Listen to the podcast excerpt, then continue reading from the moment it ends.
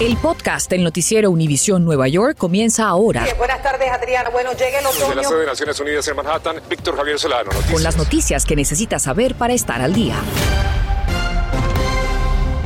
Buenas tardes, les saludo a Víctor Javier Solano. Y Adriana Vargasino, muchas gracias por acompañarnos. Luego del tiroteo masivo en Texas, se acaba de realizar una vigilia en honor a las víctimas de la violencia armada. Y nuestro Gary Merso se trasladó hasta Foley Square, en donde tuvo el lugar el homenaje, y nos cuenta cómo transcurrió.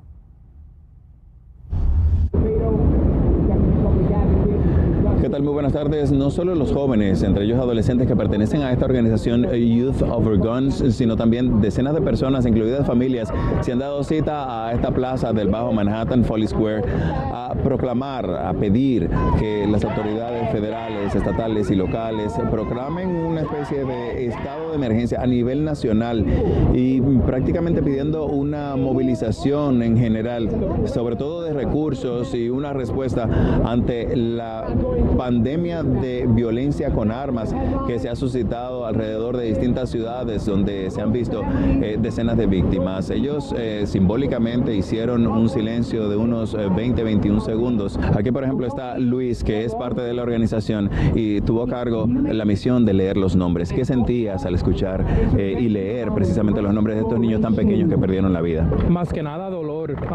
Cada día que nuestra comunidad se levanta y oiga de diferentes historias de diferentes personas que se han muerto de, y, que sean víctimas de, la violencia um, con firearms. Vemos esta violencia y no cambiamos las leyes, no empezamos conversaciones, no cambiamos nada. Vivimos con la violencia como si fuera normal y me siento muy mal cada vez que lo veo. Y todo esto pesa sobre los legisladores eh, federales, más que todo. Estoy informando desde el Bajo Manhattan. Gary Merson, retorno con ustedes. Gracias, Gary. Justamente luego de la masacre de Texas, la falta de confianza para mandar a sus hijos a los planteles se apodera de muchos padres de familia. María Salgado nos cuenta qué acciones están tomando las autoridades en el distrito escolar más grande de la nación, donde un tercio de los estudiantes son hispanos. Así es, y aquí padres nos han hablado justamente afuera de una escuela de la angustia que sienten es como una especie de un miedo colectivo que los paraliza y no solamente lo estamos viendo en las calles, también en los mensajes que hemos recibido en las redes sociales de su cadena Univisión. Nuestra página de Facebook y Twitter, un paño de lágrimas de padres aterrorizados. En este mensaje nos dicen, tengo dos nietos, Dios cuide de ellos. En este otro, Dios proteja a mis pequeños que aún no saben defenderse. Afuera de esta escuela primaria donde cursan los más pequeños, la inocencia se entusiasma. Está rico el helado. Pero al acordarse de lo que pasó en Texas, se aferran y el miedo los derrumba. No, no quiero ni ver la foto porque me da, me da, te lo digo, me dan mucho sentimiento. Yo sé, a todo el mundo, nosotros a todos nos dan ganas de llorar, a todos los padres es algo bien difícil de ver. Muy, muy difícil, muy difícil compartir su dolor con Univision. Y hoy esta mañana y lo abrazo antes de dormirse y por la mañana le doy su abrazo y estoy pensando en él siempre que no tienen eh, agentes de seguridad. ¿Hay suficientes agentes para proteger a los niños en las escuelas? Por eso hablamos con este representante del sindicato de los agentes de seguridad de los planteles. No, no tenemos suficientes agentes en la escuela Estamos como 2.000 agents que necesitamos. En 2016, 2017 teníamos nosotros 5.500 agents en la escuela que se retiraron, que se mudaron. Y el canciller Banks quiso hablarnos para enviar un mensaje. ¿Qué vamos a hacer ahora? ¿Cómo vamos a asegurarnos de que hayan suficientes policías? Hay que buscar soluciones. Por eso urge a los padres a que se unan y que revisen las mochilas de sus hijos y sus cuartos antes de que lleguen a la escuela. En Manhattan, Nueva York, Mariela Salgado, Noticias, Univisión 41. Mariela, muchas gracias. Y cuatro hombres murieron en tiroteos separados en un lapso de solo seis horas en la ciudad de Nueva York. El más reciente ocurrió en la calle 221 y 94 Drive en Queens Village, en donde murió baleado alrededor de las 10 y 15 de la noche un individuo. Aproximadamente tres horas antes, Tristan Templeman, de 22 años, recibió un disparo en su casa en la avenida Montauk, en East New York, Brooklyn, cerca de las 7 y 15. Minutos antes de las 7 de la noche, un joven de 22 años fue impactado de muerte, fue afuera de su edificio en Flatbush, Brooklyn.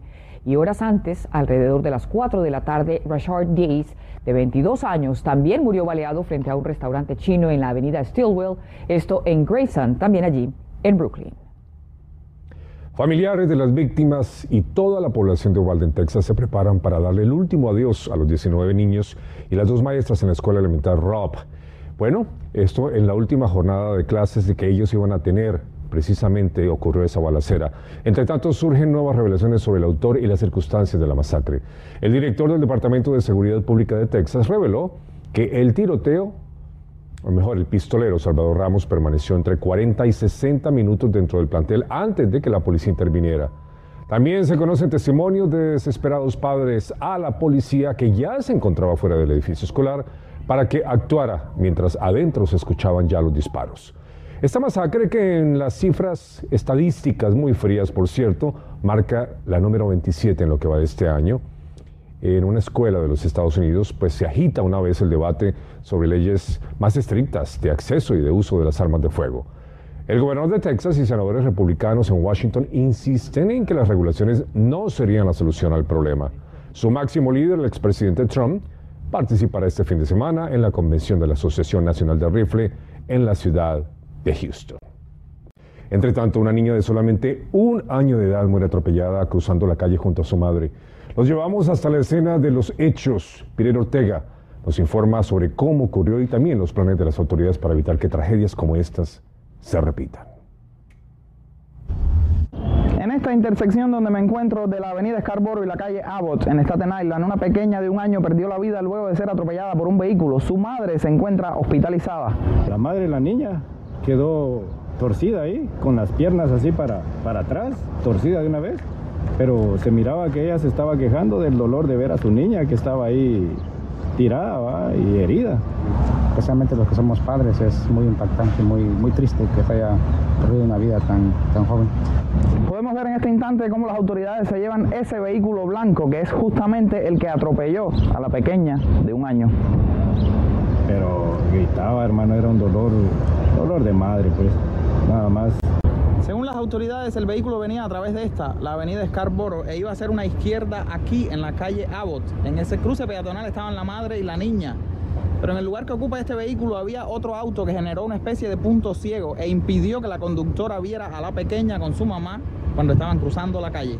A inicios de este año, la ciudad anunció que estaría realizando mejoras de diseño para que las intersecciones sean más seguras con señales de tránsito y cruces peatonales mejorados, así como otras medidas de visibilidad y mayor espacio para peatones. Además, se indicó que la policía de Nueva York aplicaría medidas más estrictas contra los conductores que no reconozcan la primacía de los peatones en los cruces. De acuerdo al NYPD, desde inicios de año hasta el 24 de mayo de 2021 fallecieron en la ciudad 51 peatones por accidentes, mientras que en el mismo periodo de este año han sido 40 lo que representa una disminución del 21%.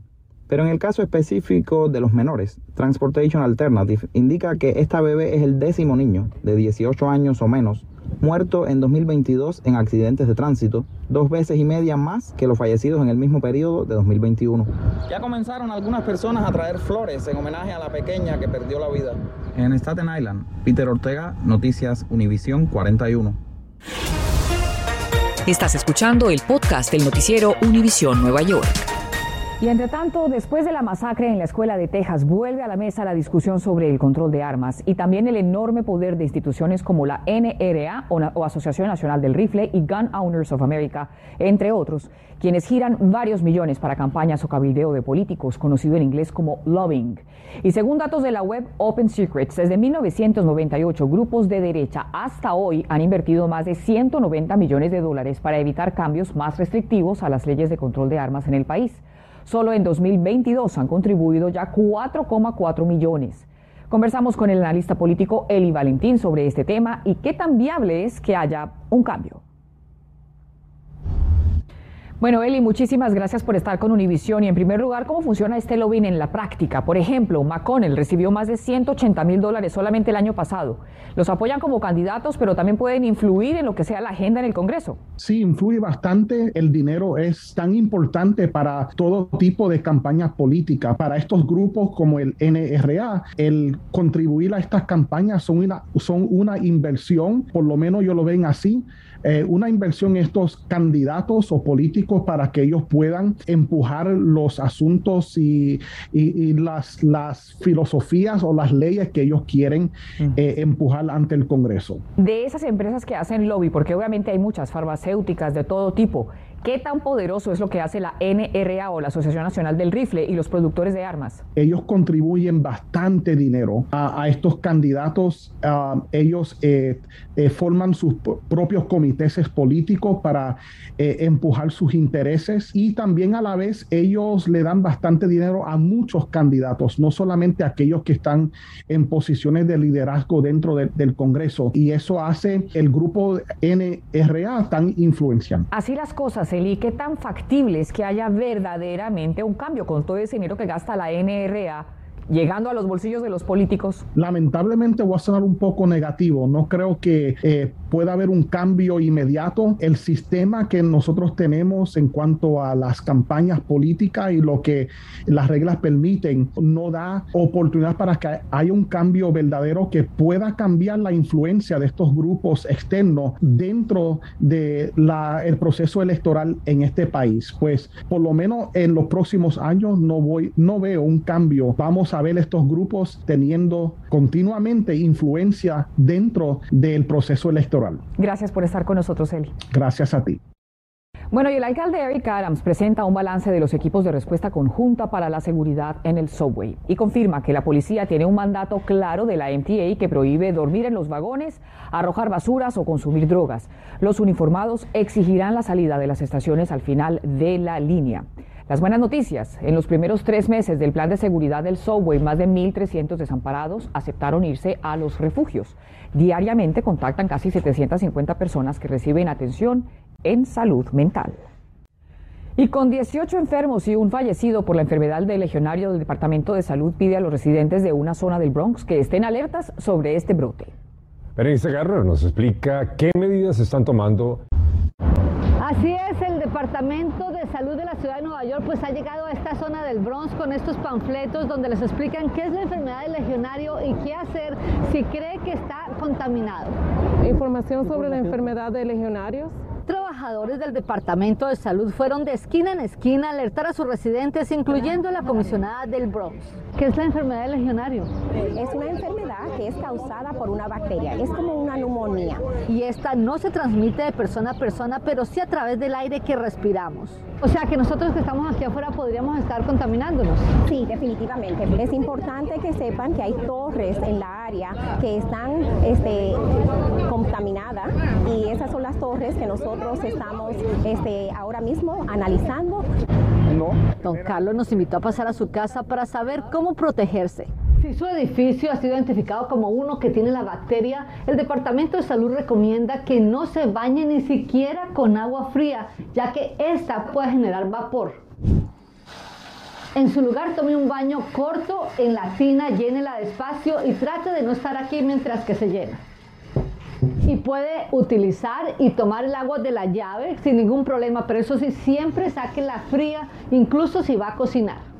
Importante siempre seguir lavándose las manos y el tapabocas no es necesario. Y piden a los que hayan estado desde mayo en esta zona marcada en rojo que incluye Highbridge, Morrisani y vecindarios contiguos que si tiene síntomas similares a la gripe como fiebre, tos o dificultad para respirar, que busquen atención médica de inmediato. ¿Y quiénes están más a riesgo de contraer esta enfermedad? Son esas personas que sufren de enfermedades crónicas, por ejemplo, este, diabetes incontrolable, pero también personas más de 50 años, personas que fuman y que tienen problemas respiratorios. Aprendió algo hoy, ¿no? Sí, claro que sí. No puedo usar el agua, el agua caliente, sino el agua fría, ni para cocinar el agua caliente. En el Bronx, Berenice Garner, Noticias Univisión 41. Gracias por escuchar el podcast del noticiero Univisión Nueva York. Puedes descubrir otros podcasts de Univision en la aplicación de Euforia o en univision.com diagonal podcasts.